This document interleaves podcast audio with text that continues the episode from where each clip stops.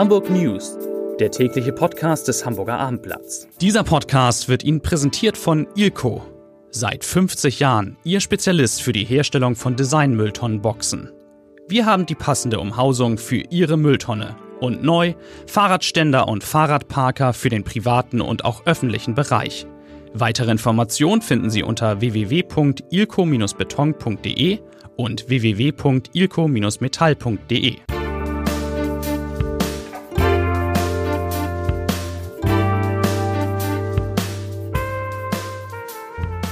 Herzlich willkommen. Mein Name ist Lars Heider und heute erfahren Sie, erfahrt ihr exklusiv in diesem Podcast, was sich an der Spitze eines der bekanntesten Hamburger Unternehmen ändert.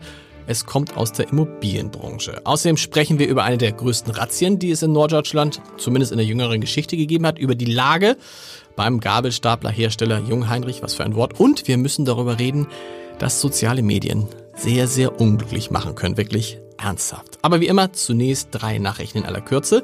Nachricht Nummer eins kommt aus China. Dort ist Bürgermeister Peter Schenscher, Hamburgs Bürgermeister Peter Schenscher, auf einer Reise und hat unter anderem Werbung für die Science City, die ja in Bahrenfeld geplant ist, gemacht. Er sagte, Zitat, wir in Hamburg sind keine Museumsstadt. Mit der Science City entwickeln wir einen ganzen Stadtteil zu einem Zentrum für Grundlagenforschung und angewandte Wissenschaft. Das wird die Chinesen sicherlich begeistern. Nachricht Nummer zwei. Natur- und Umweltschützer haben heute in Hamburg gegen die Hafenautobahn A26 Ost protestiert. Das ist die geplante Verbindung zwischen der A1 Stillhorn und der A7 Moorburg. Insgesamt sind die gegen dieses Projekt mehr als 1000 Stellungnahmen eingegangen, die in den nächsten Tagen besprochen werden müssen. Und Nachricht Nummer drei. Wir berichten ja häufig über Unfälle mit Rentnern.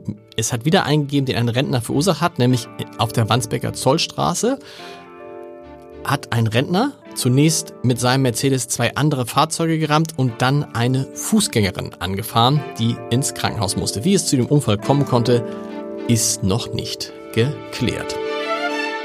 So, ich habe drei liebe Kollegen zu Gast, mit denen, wir über, mit denen ich über drei Themen sprechen möchte, bevor wir dann verraten, welches Unternehmen einen neuen Chef bekommt. Wir starten, ich starte mit Christoph Heinemann aus unserer Lokalredaktion, Polizeireporter unter anderem. Christoph, es hat heute Morgen eine große Razzia gegeben in ganz Norddeutschland. Was war da los?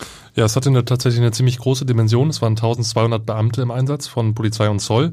Und es richtete sich gegen eine Gruppe, ein Netzwerk, das gezielt Schwarzarbeiter eingeschleust haben soll und die dann beschäftigt haben soll. 1200 Beamte Staatsanwälte waren auch dabei? 13 Staatsanwälte, sie haben 110 Objekte durchsucht. Also das okay. ist schwerpunktmäßig in Schleswig-Holstein. In Hamburg war in Bergedorf auch zwei Objekte betroffen. Aber das ist schon eine ganz schöne Hausnummer. Und sowas hat es in der Art lange nicht gegeben. Und hat man Leute auch verhaften können, hoffentlich? Ja, man hat zwei Haftbefehle gegen zwei Hauptverdächtige. Es ist, ist ja nicht so viel bei 1200 Leuten, die im Einsatz sind? Nee, oder? aber es ist auch nicht so ganz klar, wie dieses Netzwerk gearbeitet hat. Es gibt wohl unterschiedliche Vorgehensweisen. Es war wohl immer so, dass sie Ausländer nach Deutschland gebracht haben. Ähm, das waren zum Teil Rumänen und Bulgaren, also die auch in Deutschland arbeiten durften. Mhm zum Teil aber auch Kosovan oder Mazedonier, denen man dann eben gefälschte Pässe besorgt hat, damit sie äh, hier nicht auffallen. Gleichzeitig hat man sie dann aber nicht umfangreich angemeldet, sondern teilweise schwarz arbeiten lassen.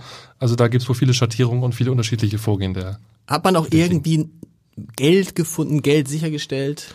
Ähm, man versucht es zumindest. Ja. Also der Schaden, der entstanden ist, ist, ist ziemlich gewaltig. Man redet von 4,5 Millionen Euro allein Schaden an den Sozialkassen. Da okay. ist der Steuerschaden noch nicht inbegriffen.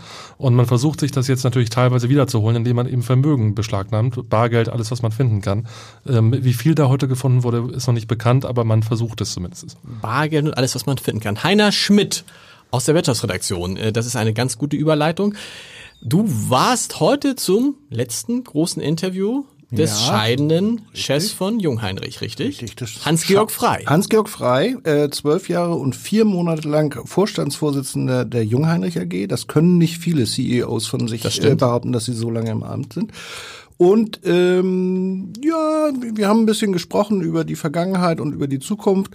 Wie fällt äh, denn seine Bilanz aus aus deiner Sicht in diesen zwölf mehr als zwölf Jahren. Also äh, recht ordentlich, ja. wirklich sehr, sehr ordentlich, sagt er selbst. Man könnte auch sagen sehr gut. Also ja. sowohl der, der, der Aktienkurs ist, obwohl er zuletzt gerade ein bisschen schwächelt, äh, deutlich höher als vor zwölf Jahren.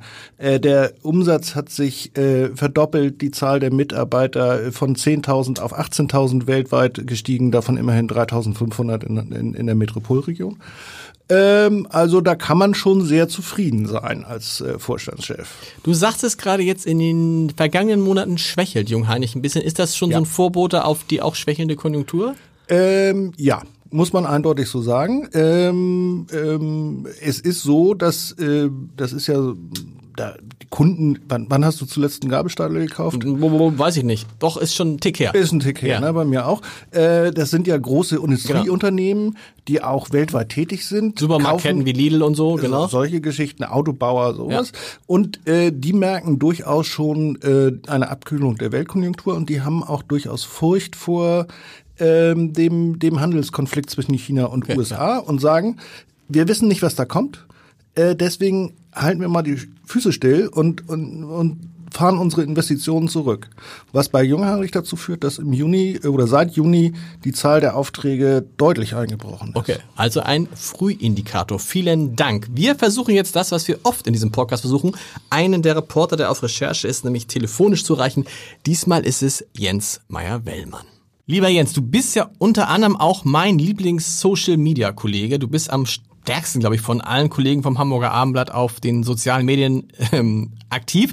Umso witziger ist es, dass du jetzt welche Geschichte genau recherchiert hast? Ja, ich habe jetzt eine Geschichte äh, recherchiert, die mir eigentlich gar nicht so richtig gut tut. Also da die Uni Hamburg hat zusammen mit der Uni Münster nämlich durch eine intensive Befragung von deutschen repräsentativ ausgewählten Deutschen rausgefunden, dass zu viel Facebook unglücklich macht und radikal macht und äh, aggressiv macht und anfällig für Verschwörungstheorien. Also nicht nur Facebook, sondern Social Media insgesamt, Facebook, Twitter, Instagram, Snapchat. YouTube zählen die auch dazu und WhatsApp auch. Wie, wie viele Stunden bist du am Tag auf Facebook? Vier? Äh, also ich würde jetzt einfach mal behaupten, genau eine Stunde, denn das ist die Zeit, die diese Forscher für genau richtig halten. Ah, okay. Maximal eine Stunde. Ähm, in Wahrheit bin ich, glaube ich, ein bisschen zu viel noch. Ich muss das noch ein bisschen dosieren. Woran liegt das denn, dass man, wenn man auf äh, sozialen Medien unterwegs ist, offensichtlich zum Beispiel für Verschwörungstheorien empfänglich wird, weil man den größten Unsinn, den es so gibt, mitbekommt? Ja, es ist einfach so, dass äh, diese Forscher vergleichen die Erfindung von Social Media mit der Erfindung der Druckerpresse äh, vor 500 Jahren. Ähm, es kann ja heutzutage jeder alles verbreiten im Internet. Und äh, wenn du da in bestimmten Gruppen bist und alle möglichen deiner in Tüdelchen Freunde dir jetzt meinetwegen sagen, die Bundesregierung äh, streut Nervengifte in die Kondensstreifen von Flugzeugen, um dich gefügig zu machen, und das sagen dir tausende von Leuten und du bist jetzt nicht gerade hochgebildet, dann wirst du womöglich irgendwann anfangen, das zu glauben.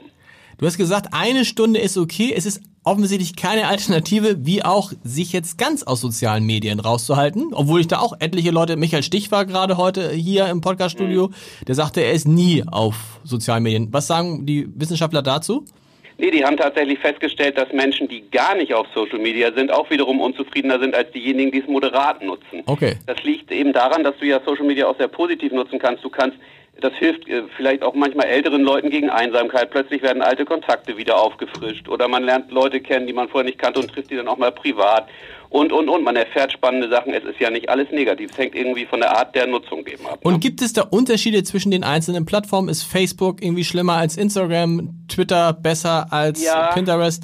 Facebook ist die gefährlichste äh, Plattform, die äh, am meisten für die Verbreitung von Verschwörungstheorien sorgt. Ja. Ähm, und die dann auch politisch am äh, gefährlichsten ist, denn es ist ja tatsächlich so, wenn immer mehr Leute absurdes Zeug äh, äh glauben und dann auch äh, dass ihre Wahlentscheidung davon abhängig machen, dann sieht man, was dabei rauskommen kann. Das hat bei Brexit oder bei der Trump-Wahl ja auch eine Rolle gespielt. Genau.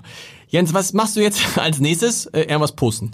Äh, ich poste jetzt, dass ich ein tolles Gespräch mit meinem Chefredakteur hatte. Das wäre sehr gut. Und dann bitte auf den Podcast, Podcast hinweisen, weil alle die, die sonst mit Verschwörungstheorien äh, äh, Probleme haben, hört euch Podcasts an. Podcasts sind für die psychische Gesundheit, glaube ich, das Beste, was man machen kann, oder? Unbedingt. Da gibt es bestimmt ganz viele Studien, die das belegen. Ich gucke das mal bei Facebook nach. Vielen Dank.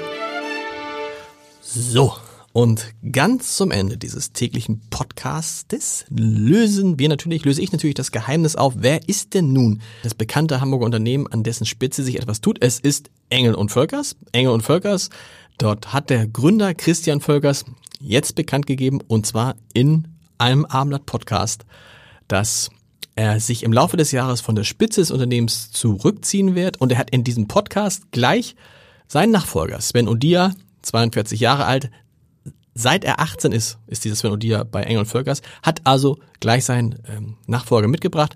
Und das hört sich dann so an, wie die beiden darüber sprechen, wie künftig, wer künftig die Geschicke von Engel und Völkers lenken wird.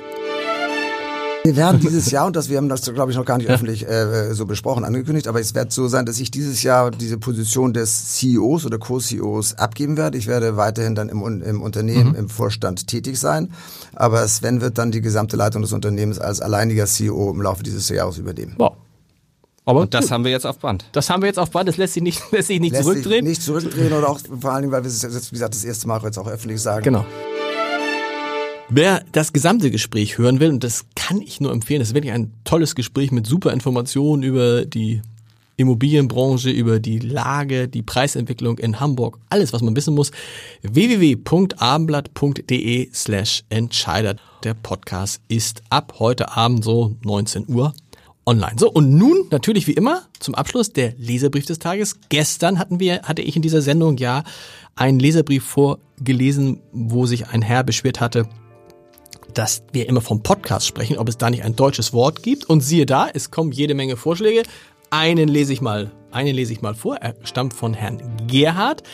Sehr geehrtes Abendblatt-Team, im Leserbrief des Podcasts vom 26. August, also gestern, wollte ein Hörer gerne einen anderen Begriff für den Podcast. Ich würde den Begriff Hörsendung vorschlagen. Hörfunksendung ist zu alt und es wird ja auch nicht mehr gefunkt. Eine Sendung wird jedoch vorbereitet und dann auf Sendung gestellt und ich kann sie empfangen, wann, wann ich will.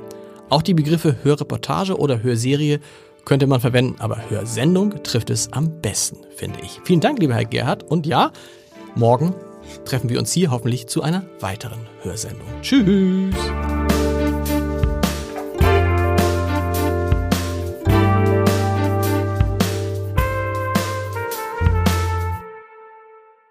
Weitere Podcasts vom Hamburger Abendblatt finden Sie auf abendblatt.de slash podcast.